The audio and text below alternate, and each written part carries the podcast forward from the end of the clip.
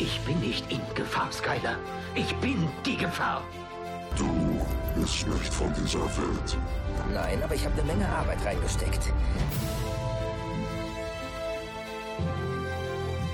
Dormammu, ich komme, um zu verhandeln. Du kannst das nicht ewig tun. Und wie ich das kann.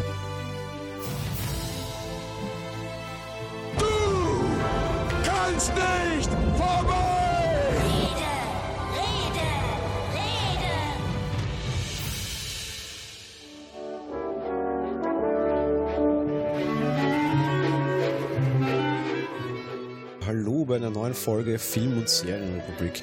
Wie ihr wahrscheinlich jetzt schon in den ersten Sekunden erkannt habt, wir sind nicht die üblichen Sprecher. Wir sind nicht die Vorstände der Republik, also die Präsidenten oder die Minister.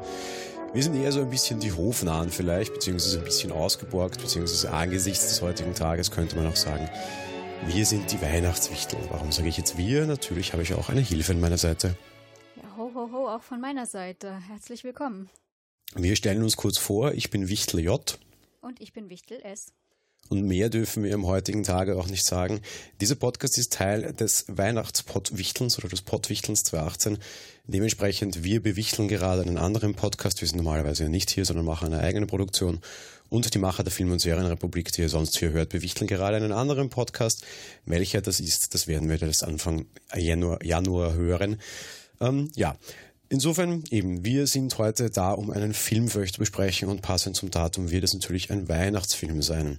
Beziehungsweise ich habe vorher gesagt, wir sind so ein bisschen die Wichtel. Man könnte vielleicht auch sagen, naja, vielleicht ich bin so ein bisschen der Grinch und du bist so ein bisschen der Nussknacker, oder? Ja, gute Überleitung, denn wir besprechen der Nussknacker und die vier Reiche heute. Genau, wobei das auch gleich so ein bisschen die Rollenaufteilung war. Ich glaube, so mal so, um kurz was vorwegzuschicken, bevor wir tatsächlich in den Film eintauchen. Ähm, ich werde heute tatsächlich so ein bisschen den Bad Cop spielen und du den Guten, oder? Das ist, davon ist auszugehen, ja. Gut, dementsprechend, bevor wir uns das lange dann schon im Vorabfazit äh, verstricken, wir legen los mit der Besprechung von Der Nussknacker und die Vier Reiche.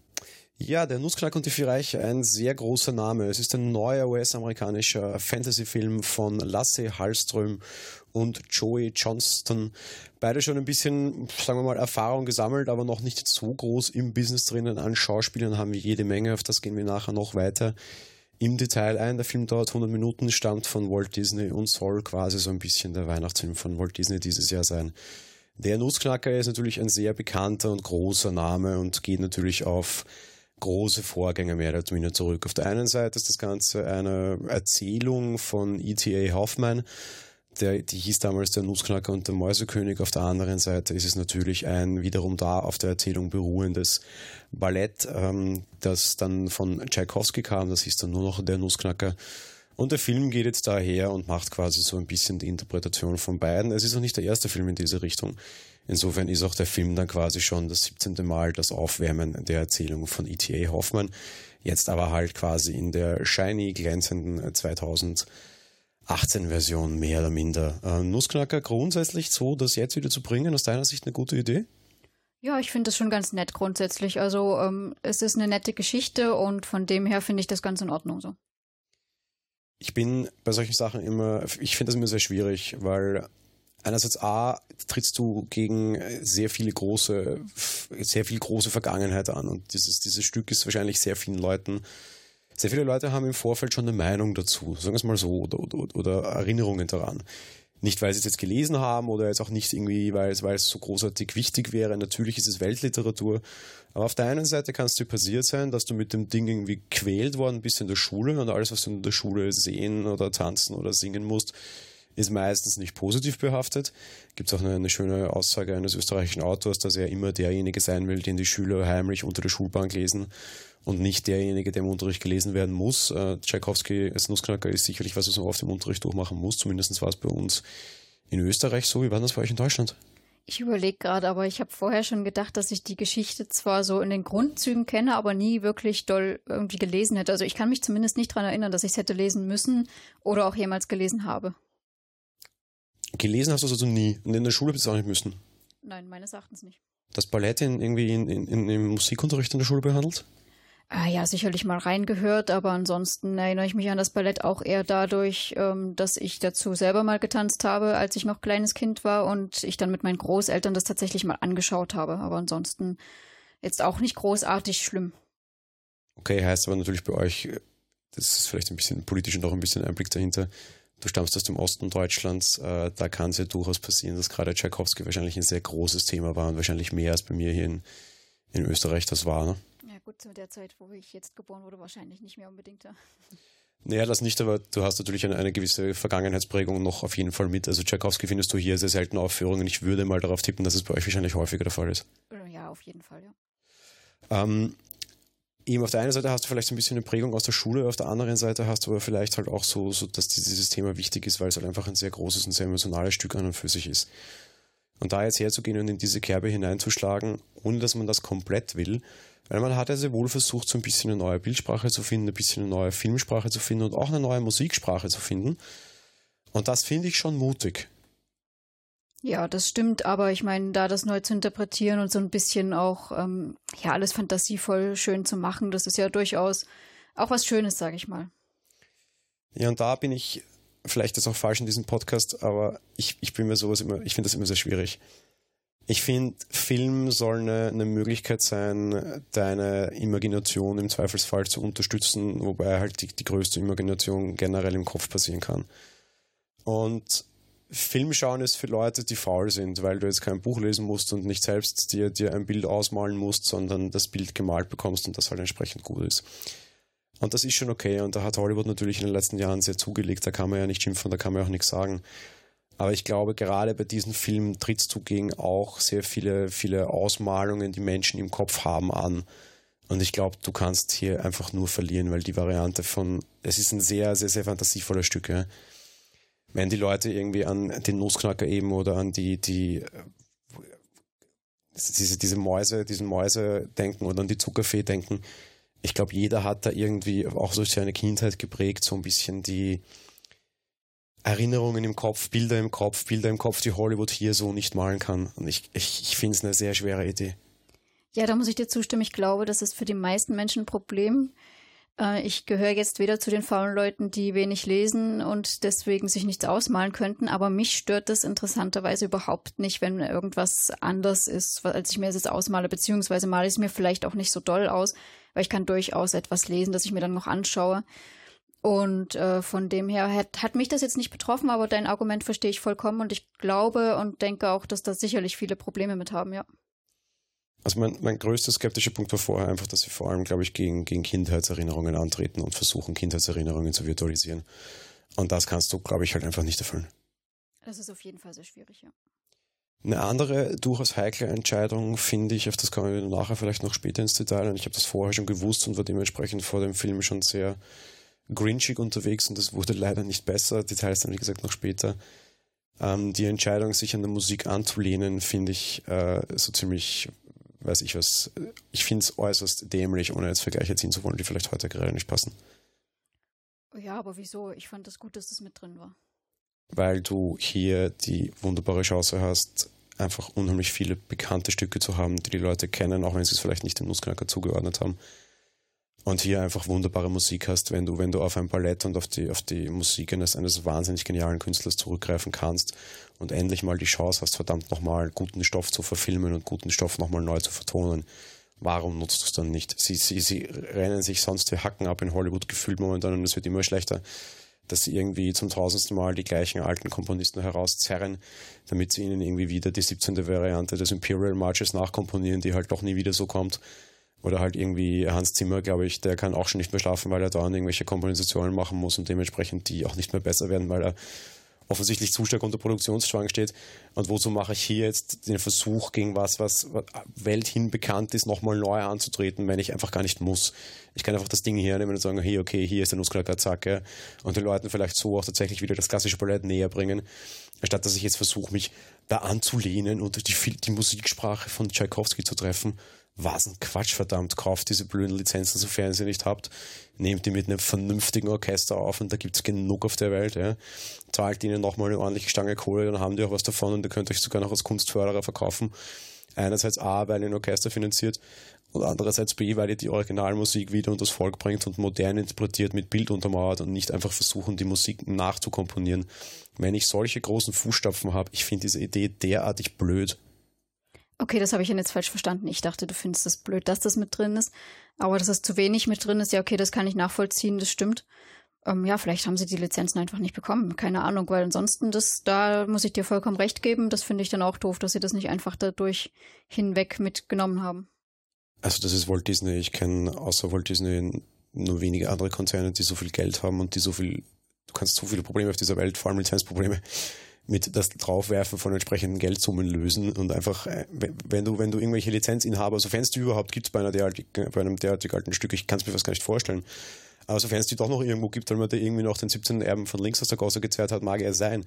Aber dann kann ich den sicherlich einfach so lange mit Geldsäcken bewerfen, bis er sich einen Geldspeicher alle Tage bei Duck bauen kann, dass er dann sagt, na gut, okay, ihr dürft das in einem Disney-Film. Wenn Disney bei dir anklopft und sagt, hey, wir hätten gerne eine Musik, sagst du sowieso mal nicht nein, weil es ist Disney zum Henker, ja. Und die wollen einen Weihnachtsfilm machen. Ich meine, wer bist du? Scrooge? Ja, das machst du nicht. Und selbst wenn, vielleicht bist du so schlau und sagst drei, viermal nein, weil du weißt, dass die Geldsäcke, mit denen sie sich bewerfen, einfach nur mehr werden und weil du zocken willst. Okay, ja, aber die können das, die könnten das sicher.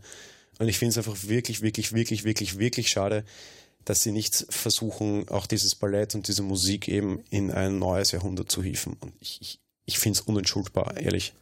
Ja, also wenn sie die Chance hatten, das zu bekommen, dann verstehe ich es auf jeden Fall auch nicht. Und da bin ich vollkommen auf deiner Seite. Das hätten es noch mehr und stärker auf jeden Fall damit reinbringen können, ja.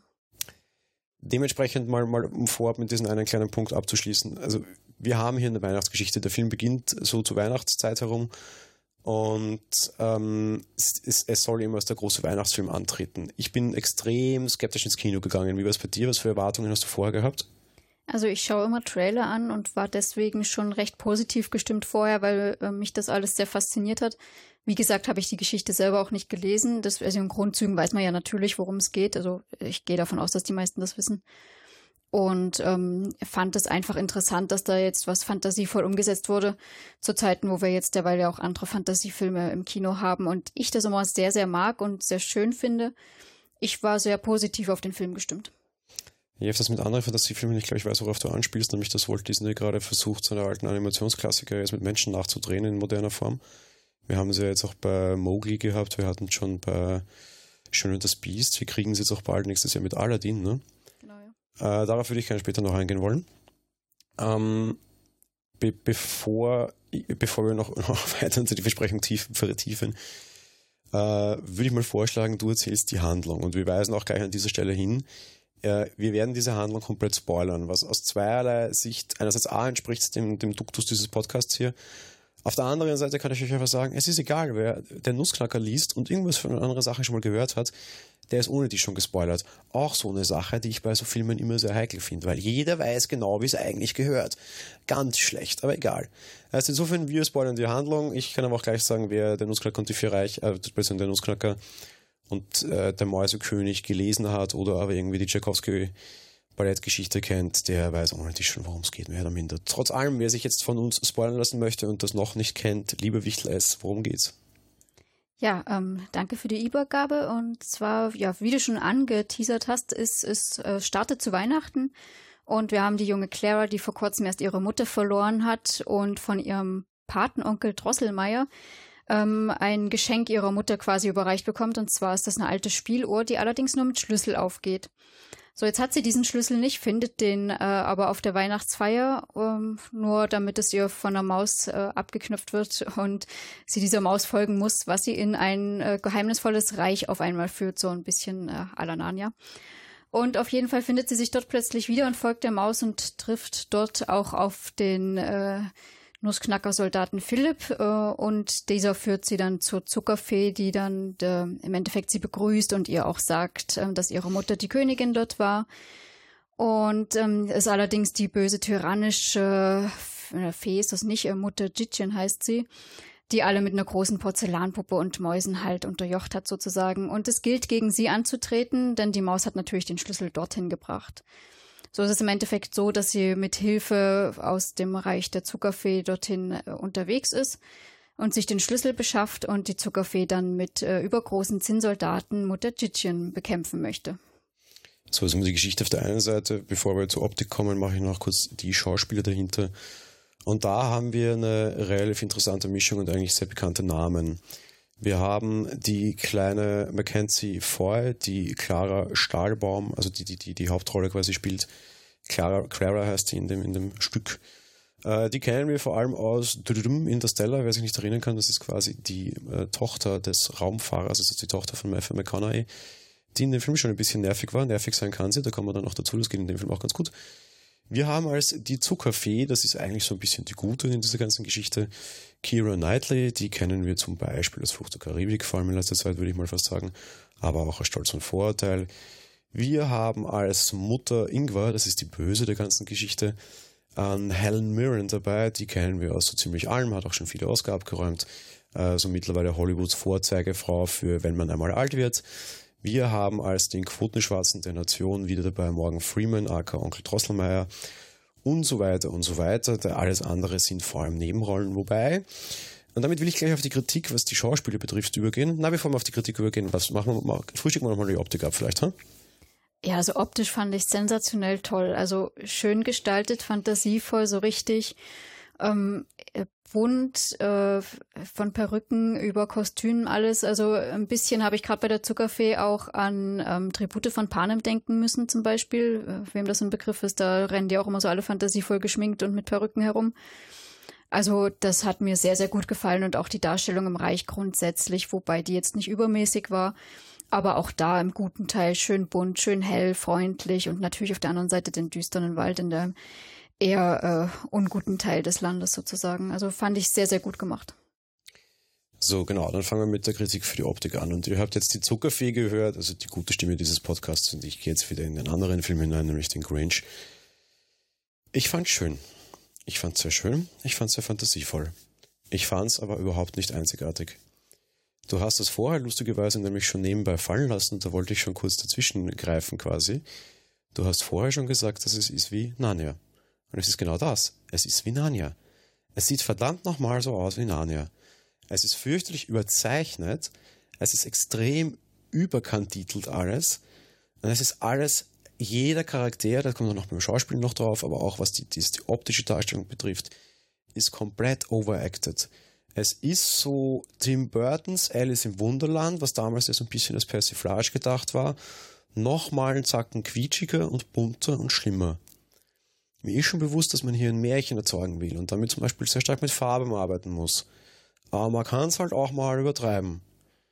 Man hat natürlich auch sehr viele Tierfiguren drinnen. Die sind alle wunderschön animiert. Aber es hat mich ja wirklich sehr überrascht, dass nicht irgendwo von der Seite plötzlich ein sprechender Löwe einfach mal durchs Bild lief und schnurrte und mit tiefer Stimme redete und irgendeine moralische Ansprache hielt, weil man noch irgendwie die Grafiken von Aslan bei Sony herumliegen hatte. Es war mir es ist so eine, so eine, so eine krude Mischung aus Narnia und Alice im Wunderland und alles nochmal eine Etage schlimmer, wobei man das heutzutage besser machen könnte als damals von vor teilweise zehn Jahren. Und dann einfach zu viel des Guten. Es ist auch überanspruchend, glaube ich. Und gerade bei dem Film, das ist ein Weihnachtsfilm, das ist nicht nur für uns Erwachsene gedacht, sondern auch für Kids. Auf die Kinderfreigabe kommen wir gleich noch. Oder das kommen wir dann gegen Ende vielleicht noch aber auch so von, von der Menge, die da am Bildschirm los ist. Ja? Die, der Film hat eine Freigabe ab null. Das heißt, ich kann mir das mit dem Dreijährigen anschauen. Also ruhige Weihnachten werden das mit dem nicht mehr, weil entweder er ist völlig überfordert und nachher komplett auf Schock und ist komplett hibbelig, weil er einfach viel zu viel am Display schon los war. Oder ich habe riesen Glück und habe doch super ruhige Weihnachten, weil der um 14 Uhr schnell eingeschlafen ist und nie wieder aufwacht, weil er zu überanstrengt war. Es ist völlig, Alice also Alice im Wunderland auf LSD, nochmal auf LSD, weil Alice im Wunderland sieht schon so aus, wenn der durch the Rabbit Hole geht, ja. Na, so komplett, also schön, ja, aber einfach zu viel. Gut, also dem kann ich mich zugegebenermaßen nicht wirklich anschließen, weil ich fand es eben dadurch, dass es ein Märchen darstellt und jetzt auch kein aktuelles Märchen, fand ich es eben durchaus passend. Und ich glaube jetzt auch nicht, dass es für die kleinen Kinder unbedingt schlimm ist, weil die finden das ja gerade toll, wenn da viel los ist. Ich glaube, die schlafen eher ein, wenn da nur zwei Personen sind. Und ähm, im Gegensatz fand ich jetzt nicht, dass da ständig, äh, der ganze Bildschirm war jetzt ja auch nie voll von Personen oder irgendwelchen bunten Zeugs. Also ich fand es eher sogar teilweise noch zurückhaltend. Eben wie, wie sie schon erst in dieses Fantasieland reinkommt, das ist erstmal eine verschneite Landschaft. Eben, das passt wieder so gut zu diesem nachgemachten Anja, da ist man auch in einer verschneiten Landschaft einfach nur. Da fand ich es eigentlich sogar zu wenig. Stichwort verschneite Landschaft und Co. Und was mir in dem Film aber allerdings am meisten fehlt und was ich mir gerade bei so einem Film erwarte, ich erwarte mir Kitsch, ich erwarte mir Tant, ich erwarte mir sehr viel so, äh, ja wirklich halt einfach Kitsch, ja. Das will ich sonst nicht sehen, aber das will ich dieses eine Mal im Jahr sehen, nämlich bei dem Weihnachtsfilm. Und dieser Film versprüht ungefähr so viel weihnachtliche Stimmung wie Stirb langsam. Stirb langsam hat zu einem gewissen Grad eine Weihnachtsfilm, Stimmung für viele Leute, weil das ja häufig an Weihnachten gespielt wird. Das war es aber auch schon. Ja?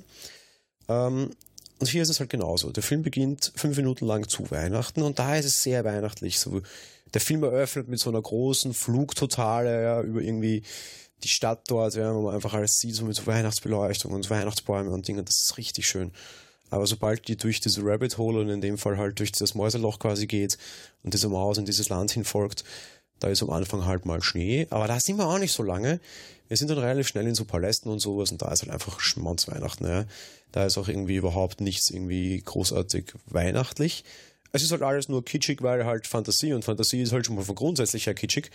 Aber den Film hättest du nach den ersten 20 Minuten auch komplett locker im Sommer schauen können und es wäre überhaupt kein Weihnachtsfilm-Quatsch mehr gewesen, weil das geht komplett flöten. Das verlieren sie zumindest nach 20 Minuten komplett, finde ich, und das finde ich halt super schade. Ja, dem muss ich mich leider anschließen, so positiv gestimmt ich sonst auch bin. Es ist total richtig, dass sie halt am Anfang die Weihnachtsfeier haben von ihrem Onkel, aber das eben nur sehr kurz ist, weil sie ja da durchgeht dann. Und dann ist da tatsächlich, was ich auch vorher schon meinte, da war es mir eigentlich zu wenig. Und vor allen Dingen, ich meine, der Titel heißt Der Nussknacker und die vier Reiche. Ich hätte mir da halt auch wirklich gewünscht, dass ich jetzt mal diese vier Reiche und abgegrenzt eben durch so Kitsch und tatsächlich so Zeugs auch erkannt und gesehen hätte. Davon allein, dass ich die Herrscher der vier Reiche kenne, habe ich keine vier Reiche da, also meine Meinung zumindest. Gut, dass Filmtitel oft Quatsch sind, sei mal dahingestellt und man da nicht wirklich viel äh, erfährt. Das passt äh, mein Lieblingsbeispiel ist ja immer, ich glaube, ich knutsche einen Elch. Warum heißt der Film so? Weil der Hauptcharakter als letzten Satz des Films genau diesen Satz sagt. Auch nur damit man den Titel vergeben kann. Äh, ja, Made Be, wobei auf Englisch ist er genauso. Es ist auch der Nutcracker and the Four Realms. Also es macht dann auch auf Englisch keinen Sinn. Das ist nicht mal nur eine, eine schlechte Übersetzung auf Deutsch, sondern es ist einfach äh, auch schlecht auf Englisch. Ähm, ja, ja, ich, damit könnte ich sogar noch leben, aber mir, mir fehlt hier einfach dieses, dieses Weihnachts, Weihnachtsstimmungszeugs. Und ich, ich ich kriege keine weihnachtliche Stimmung bei dem Film mehr dann zu gegen Ende raus. Ja, eben, natürlich, weil es halt da drin wirklich total fehlt. Und äh, ich bleibe trotzdem dabei, auch mit den vier Reichen, dann brauche ich halt keine vier Herrscher, die mir extra vorgestellt werden als Herrscher von da, Herrscher von dort. Und das hat mich dann halt auch gestört. Und vielleicht hätte mich eben diese weihnachtliche Stimmung mehr gehalten, wenn es halt heißt, von wegen, da ist der Herrscher des äh, Schneelands oder Schneeflockenlands, keine Ahnung, wie er hieß, weiß ich nicht und man dann auch tatsächlich irgendwie überdimensionelle Schneeflocken äh, da oder Eiskristalle irgendwo im Boden stecken hat und das alles so schön gestaltet ist, dann kommt sicherlich auch mehr so weihnachtliche Stimmung und winterliche Stimmung auf und bei der Zuckerfee halt irgendwie Zuckerstangen überall im Boden und alles Mögliche. Äh, könnte ich mir vorstellen, dass das dann besser funktionieren würde, sagen wir es mal so. Kommen mal so ein bisschen zum, zur, zur, zur dunklen Seite der Darstellung und ich meine, das ist tatsächlich ähm, es ist alles sehr sehr aufwendig gemacht und vor allem, was man ihnen wirklich so gut erhalten kann, sie haben wahnsinnig aufwendige Kostüme. Da, da, dafür große Achtung mal. Also die Kostüme, das, wenn, wenn ich eins am Film gut wegkommen lassen muss, dann sind es die Kostüme. Ja, dem schließe ich mich an. Also das war auch das, was ich schon meinte, dass das wirklich alles schön gemacht ist und sie auch, ja, auch Make-up-mäßig, kostümmäßig, da ist alles wunderschön aufwendig, ja. So, Stichwort Make-up. Helen Mirren spielt die alte böse Frau. Äh, zugegeben, man braucht ja nicht mehr allzu viel Falten schminken, die hat schon einige, das ist auch ganz gut. Aber damit man halt ganz klar erkennt, das ist die eine Böse, tritt die immer nur in sehr dunklen Kontext auf und hat halt nicht nur Falten, sondern so ein richtig komplett nochmal überarbeitetes, verfurchtes Gesicht. Alles okay, das ist die Böse. So, das ist gut. Die ist schon relativ krass, finde ich. Und der Film ist ab null. Also die Böse ist schon recht tough. Auf der anderen Seite, wenn ich jetzt so an so gewisse Märchen denke, äh, man darf einem Kind wahrscheinlich auch nicht irgendwie so, so ein Gebrüder Grimm-Märchen vorlesen, weil die sind auch alle ziemlich dreckig. So die Böse und deren, deren, deren typisch optisches Darstellungsbild, sage ich jetzt mal, total in Ordnung. Zwar recht, naja, aber ist schon okay. Also ich fand sie jetzt gar nicht mal so schlimm, also doll geschminkt und so, ja, aber im Gegensatz zu dem, was sie da als Handlanger vor sich herumlaufen lässt, so, so Matruschka-Clowns, sag ich mal, also das war schon Horror-like. Ja, und genau auf das wollte ich hinaus, weil am Ende ist es dann irgendwie uh, Nightmare Before Christmas in wirklich schlimm oder halt irgendwie, ich habe mich sehr an, an uh, The Saw erinnert gefühlt. Wir haben äh, diese, diese Matroschka-Puppen, also wo eben eine Puppe aus der anderen heraus, so eine Puppe in der anderen drinnen steckt, dieses typische russische Puppenspielzeug. Und diese Matroschkas leben dort live. Das heißt, du siehst so eine große, auch als solches äh, dargestellte Puppe auf dich zukommen. Das Gesicht sieht aus wie das von äh, The Saw, dem, dem Serienmörder. Also weiß geschminkt und diese roten Rundungen drin. Okay, kann man noch mit leben, kennen Kinder nicht. Das ist meine Situation als Erwachsener, ist schon in Ordnung. Und plötzlich sehen wir mit voll draufgekaltener Kamera, wie sich diese Puppe öffnet und aus dem Inneren dann die nächste rausspringt und dann wieder die nächste und dann wieder die nächste. Und sie klappt sich übrigens wieder zu und lebt weiter da, wo was rausspringt, ja. Ja, genau, also es werden immer mehr und sie kreisen auch diese, diese Hauptdarstellerin ein und äh, die Hauptdarstellerin findet das nicht total lustig und dufte, sondern die hat richtig Angst und das siehst du auch. Ja? Und du zeigst damit plötzlich in so einem netten, knuddeligen Weihnachtsfilm ab null Jahren eine Angstsituation für die Hauptdarstellerin offenbar, aber auch für mich als Zuschauer, finde ich.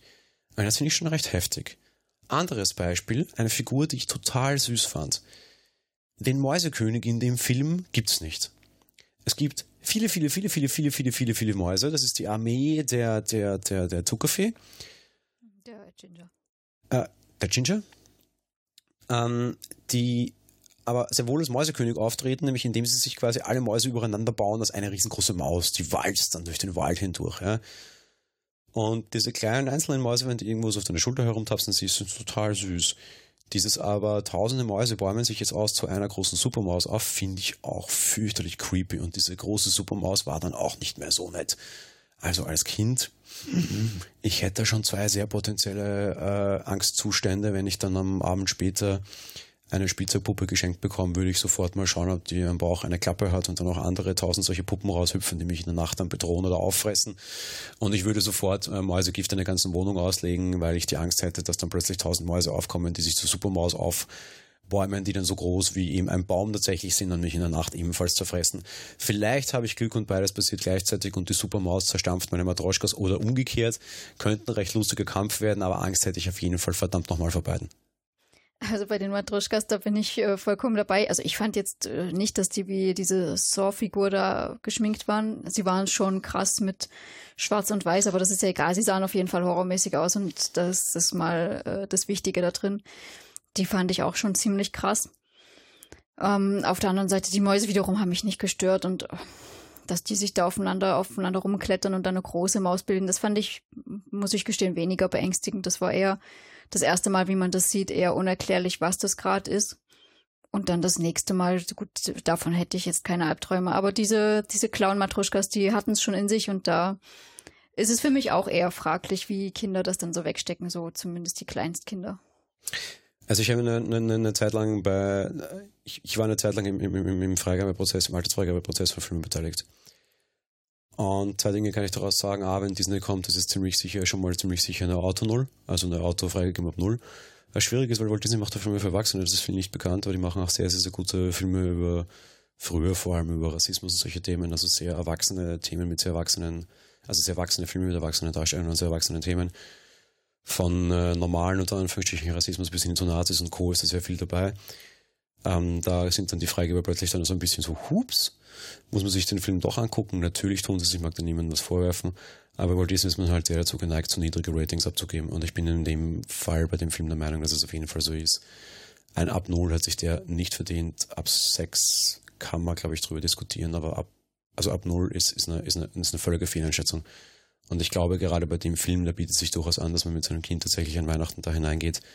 Wenn ich das mit einem Dreier-, Vierjährigen tue, könnte das tatsächlich ein großes Problem sein. Und gerade bei sowas würde ich echt nicht da muss man vorsichtiger sein, finde ich. Das ist ein, also ich finde es einen eklatanten Fehler. Ich finde es wirklich komplett falsch. Ja, dass es ab Null ist, finde ich auch falsch und war auch eher ein bisschen schockiert, als ich das gesehen habe, muss ich gestehen. Ab sechs könnte ich mir dann auch schon, also ab sechs könnte ich mir grundsätzlich ganz gut vorstellen. Und ich habe auch mal kurz geschaut, wieso sie es eigentlich ab Null machen. Weil sie sagen, es ist überzerrt und es ist eindeutig wahrnehmbar, dass das nichts Ernstes ist und, und ohne Konsequenzen alles. Naja, also darüber kann man echt streiten, finde ich. Ich meine, natürlich sind Kinder da auch individuell und wahrscheinlich gibt es ja viele, die das wegstecken, aber nach dem kann man nicht gehen, finde ich. Naja, es ist, ich finde die Begründung einfach auch für, für unter sechsjährigen Filme sehr schwierig, weil natürlich ist es überzerrt und nicht wahr, ja. Aber Kinder haben halt eine blühende Fantasie und für die schwimmen halt die Grenzen zwischen Realität und Ding immer so stark. Ich finde, die USK macht halt immer den dramatischen Fehler, dass sie Kinder als kleine Erwachsene bewerten, aber Kinder sind keine kleinen Erwachsenen. Dass das klar als Fantasie zu erkennen mag, mag schon sein, aber diese Grenzen mögen für Kids auch schwimmen. Dementsprechend ist es einfach auch halt eine klare falsche Begründung. Ja, sehe ich ganz genauso und bin da geht total konform mit dir.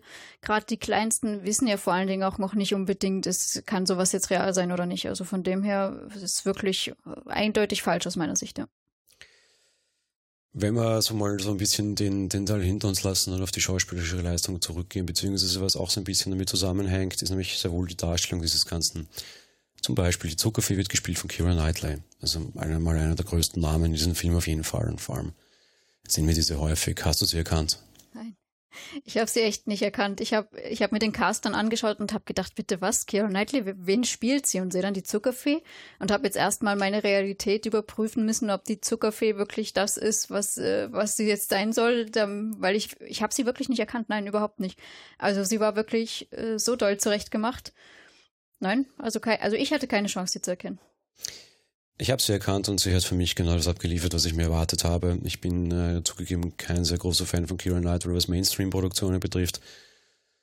Und in dieser Produktion hat sie einer ihrer, ihrer schlechtesten äh, Performances überhaupt abgeliefert. Dieser Charakter war zur Gänze der Zeit völlig overgeacted und das nicht gut.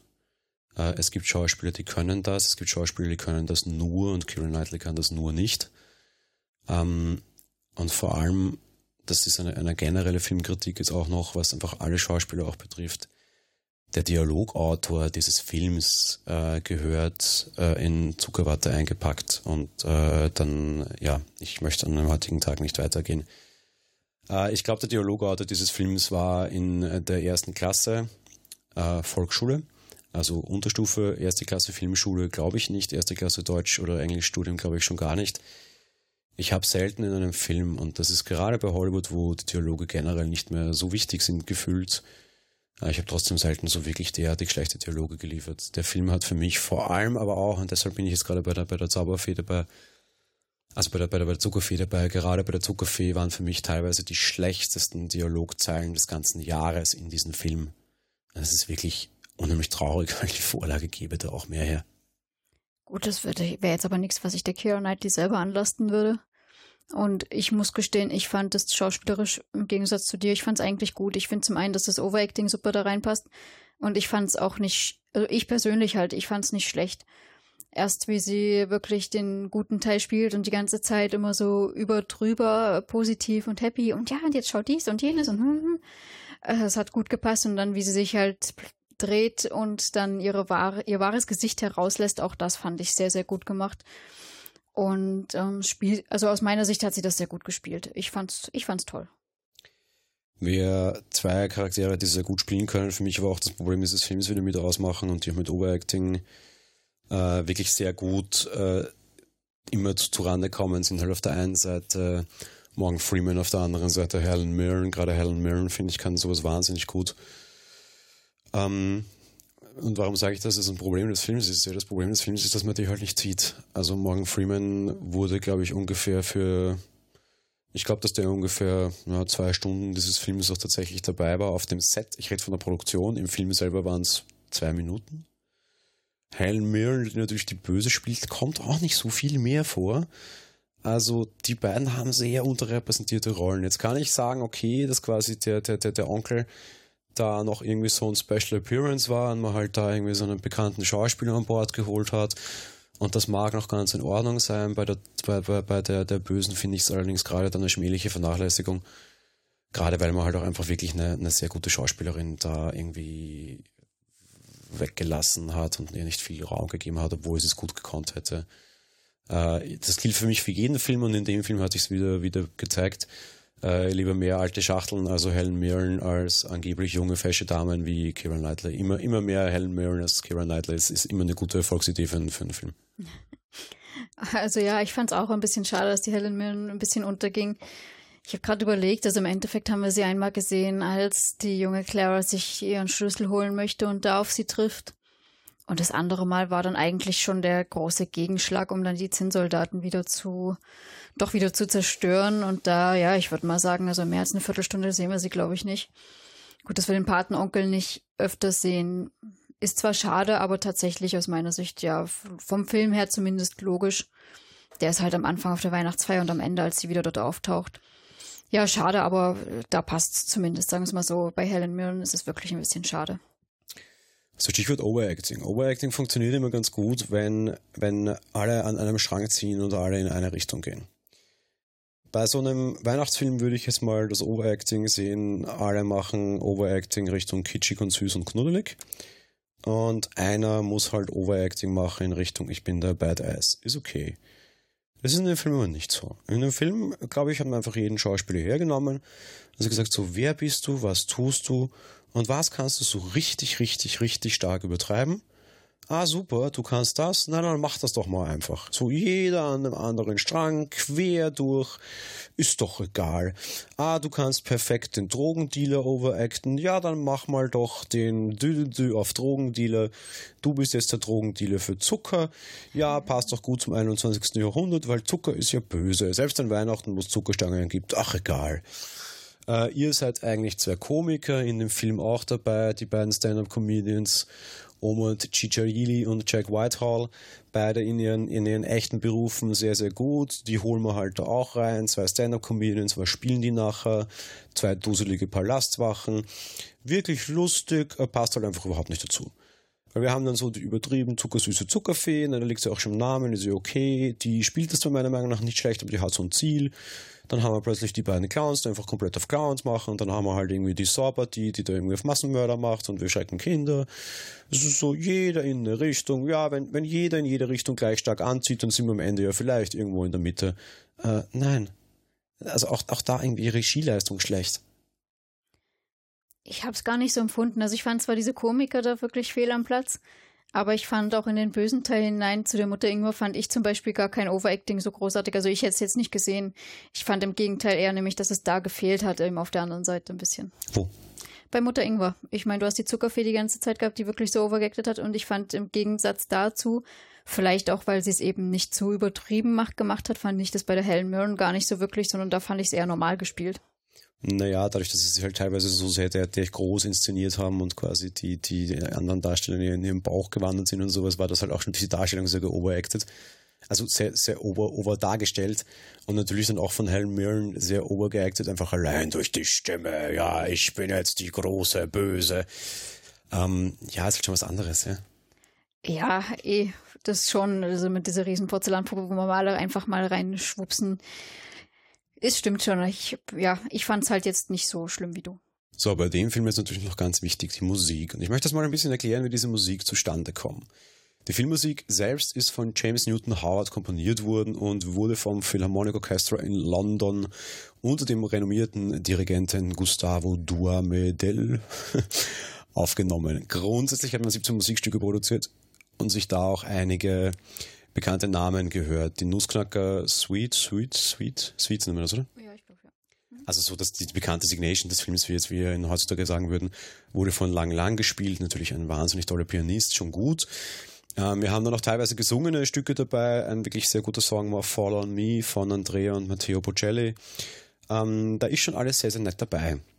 Rund 20% des Films, und da kommt jetzt meine Kritik und das, was ich vorher schon sagte, rund 20% der Musik sind recycelt. Das klingt jetzt irgendwie wie, naja, ähm, das Problem ist, man soll es machen, so wie Apple bei den neuen MacBooks. Bei Recycling ist 100% immer beste. Beste Idee ist 100% recyceltes Material. In dem Film pfeift drauf. Ja? Von mir sucht euch so 100%ig recycelte Musik dazu und lasst von mir den Bocelli oder die Bocellis oder sonst wen drüber singen. Ja, mag noch, okay, meinetwegen kann ich die Instrumentalversion raushauen, also quasi die originale Version und die Bocellis weglassen. Ich mag die eh nicht, die klingen immer, als du auf die Zeichen gestiegen. Geschmacksfrage, egal, aber das kann ich mal so bringen, mal so bringen, habt ihr mit Geschmäcker, aber so was Musik betrifft, bei so einem Film, was ich vorher schon sagte, wie bei allen Recyclingprodukten, 100%, 100 recycelt, beste Idee. 20% recycelt, 80% selbst dazu gedichtet, in dem Versuch, den Ton und die Tonalität der restlichen 20% zu treffen. Super schlechte Idee. Die Arbeit an diesem Musikstück soll eineinhalb Jahre gedauert haben. Es waren verschwendete eineinhalb Jahre. Es tut mir sehr leid für euch. Ja, also da stimme ich dir auf jeden Fall zu. Also wir hatten, ähm, weiß nicht, ob das dieses oder letztes Jahr war, die Schöne und das Biest. Und da haben sie ja tatsächlich wirklich eigentlich die Lieder genommen, wie wir das aus dem Märchen kennen und haben dann, glaube ich, noch zwei. Nein, nein, nein, Entschuldigung, da muss ich jetzt aber, aber komplett dagegen fahren. Moment, die Schöne das Biest war ein Märchen. das keine Lieder hat. Das war ja, es war ja eine Märchenerzählungsgeschichte. Diese Märchenerzählungsgeschichte hat ja keine Lieder. Ja? Das ist ein Buch. Ein Buch hat keinen Ton.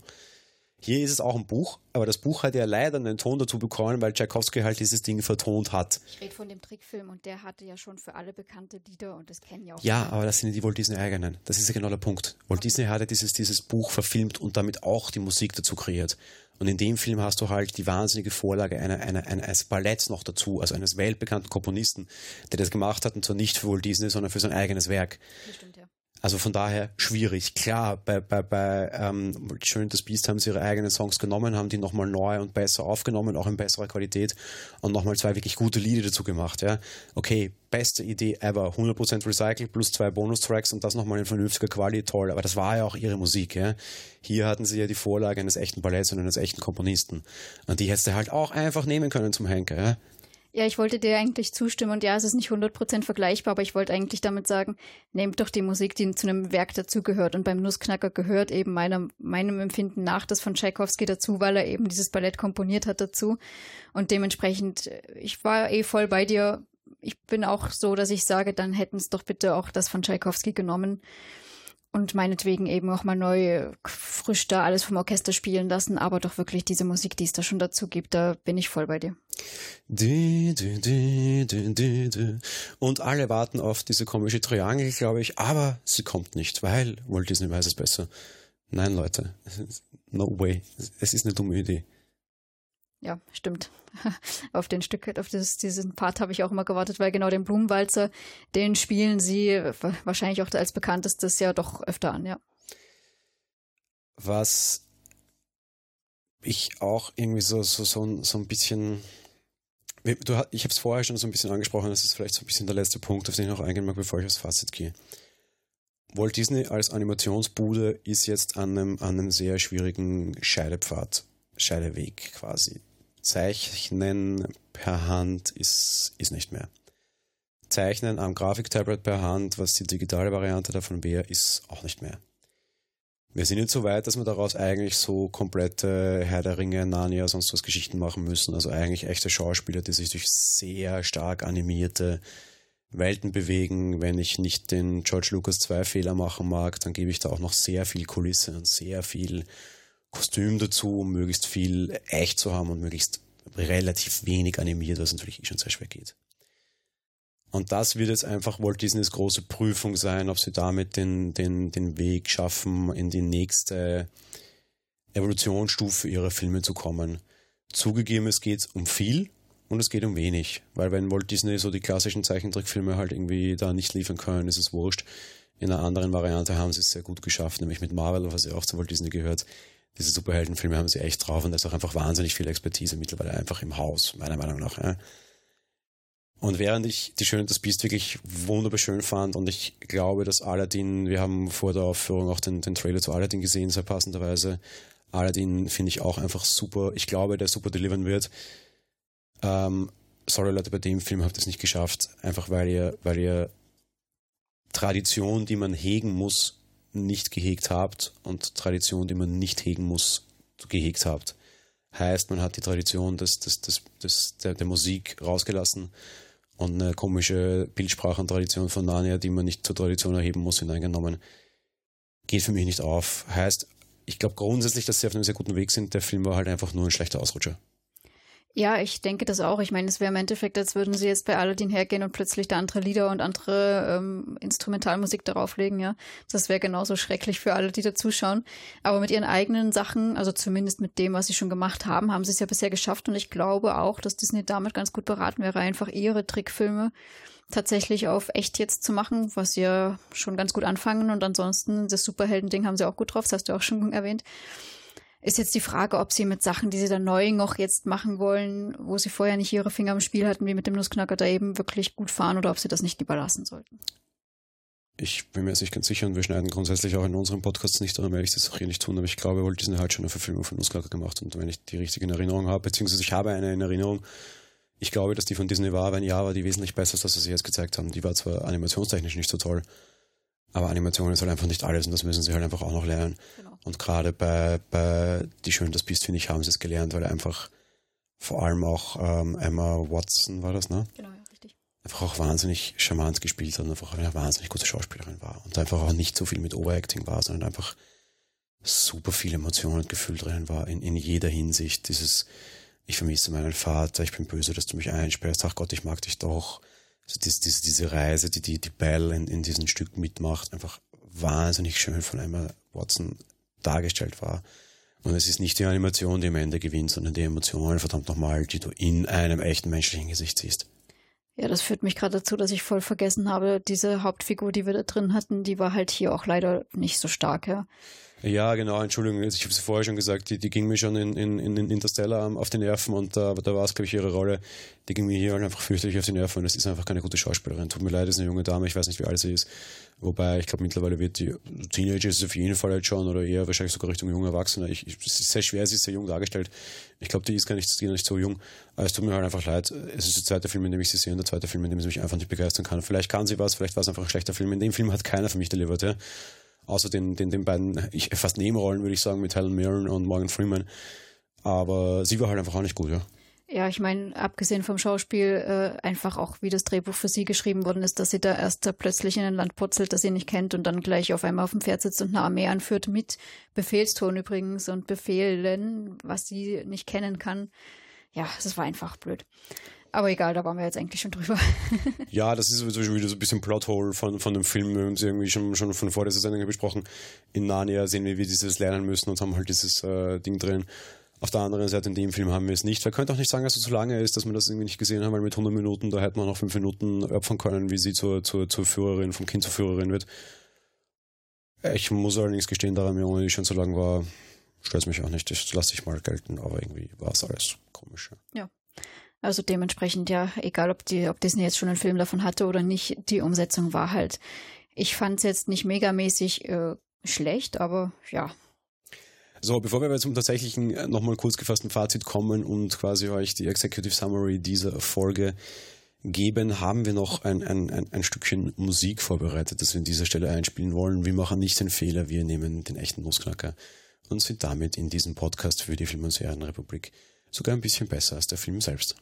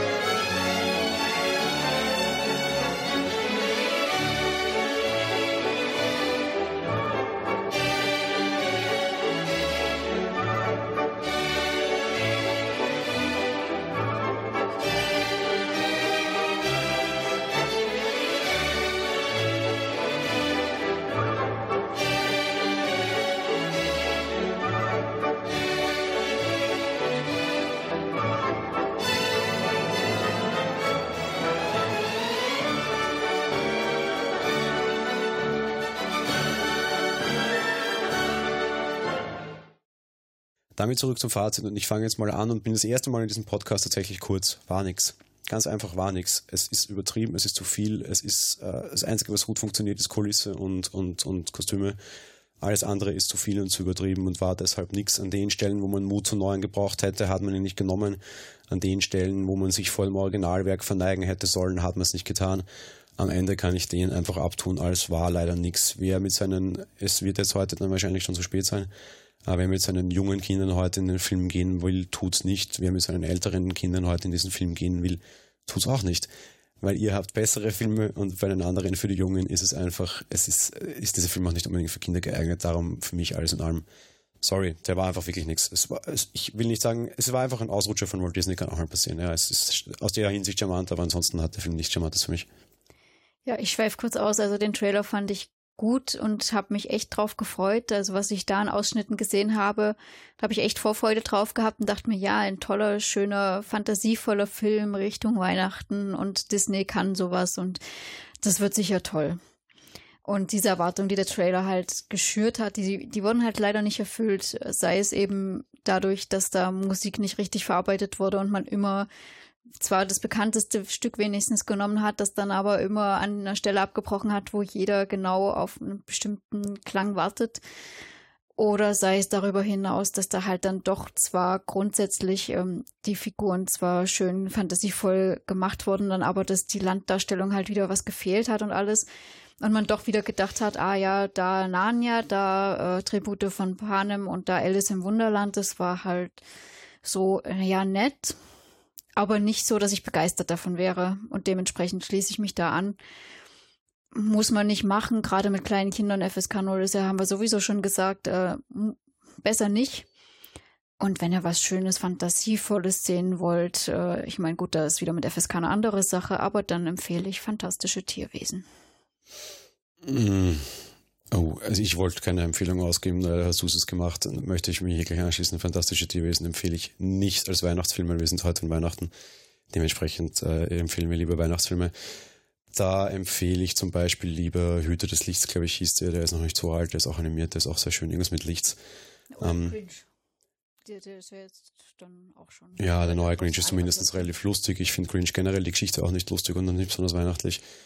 Aber ja, zum Beispiel diesen Hüter des Lichts, wir werden das in den Shownotes auch nochmal kurz verlinken für euch heute, finde ich sehr empfehlenswert. Oder was zum Beispiel auch immer so ein bisschen geht, auch wenn er nicht so berauschend ist, ist irgendwie Polar Express zum Beispiel. Oder was auf jeden Fall auch immer geht, verdammt nochmal, das ging bei uns in unserem Alter schon und in was wir Kinder waren, das geht heute immer noch. Kevin allein zu Hause geht auch immer gut. Ja, aber was ich auch gut fand, auch wenn der auch schon gealtert ist, wie ist es plötzlich Santa, oder? Äh, mit was meinst du das genau? Weihnachtsfilm, wo der auf Ach so, mit, mit, mit Tim Allen von ja, Einmal wieder Heimat. Genau. Ich glaube, der heißt Santa Claus sogar. Ach so, Santa Claus. Auf jeden Fall gab es da zwei Teile mit dann auch. Drei sogar. Weihnachtsfrau. Zwei, drei, also auch wenn die gealt sind, die sind auch sehr schön ja, meine Empfehlung ging nur in Richtung fantasievoll. Weihnachtsfilme natürlich was anderes, ja. Genau. Wir halten das auf jeden Fall in den Shownotes fest. Mhm. Ansonsten sagen wir an der Stelle vielen, vielen Dank fürs Hören. Vielen Dank auch quasi für, an die Film- und Serienrepublik, die bei dieser Aktion mitgemacht haben und uns dadurch die Chance ermöglicht haben, dass wir diesen Podcast zugelost bekommen haben. Wer wir tatsächlich sind, sagen wir immer noch nicht. Das, wir fahren meiner Meinung nach am 6.1.2019 dann auf der Seite des Pottwichtelns. Wir sagen trotz allem vielen, vielen Dank fürs Zuhören, vielen Dank auch an die Film- und Serienrepublik. Wir hoffen euch mit und den neuen Stimmen hier und der neuen Art, äh, beziehungsweise mit dieser Gastfolge hier, euch trotzdem eine, eine, eine schöne Folge beschert zu haben. Wir hoffen, sowohl unsere Hosts als auch ihr als Zuhörer seid zufrieden und am Ende bleibt uns nicht viel was anderes über und was könnte es Schöneres geben, als euch ein frohes Weihnachtsfest zu wünschen. Genau, genießt es, genießt es mit euren Lieben, habt eine schöne Zeit und genau, frohe Weihnachten. Frohe Weihnachten euch, ciao. Tschüss.